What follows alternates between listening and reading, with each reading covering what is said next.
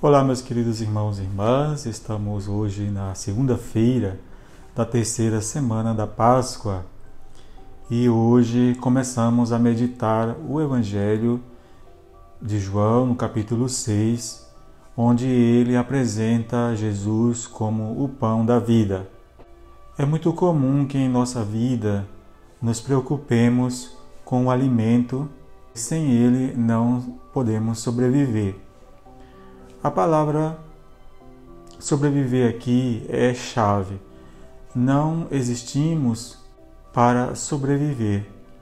A vida é mais que sobrevivência.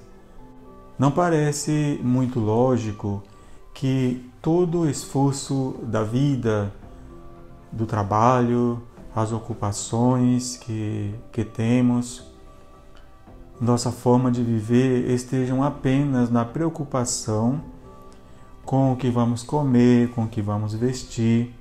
E quando aparecem as dificuldades, lógico que o principal é a comida.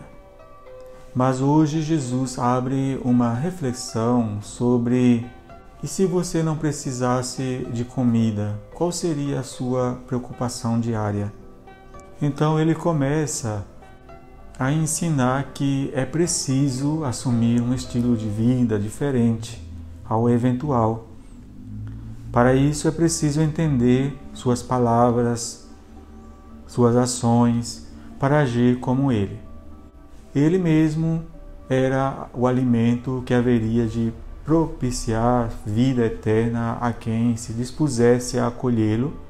Alimentar-se de Jesus significa acolhê-lo como o Senhor de nossa própria existência, e isto resultará numa espécie de identificação da vida do discípulo com o Mestre, passando por um processo de transformação.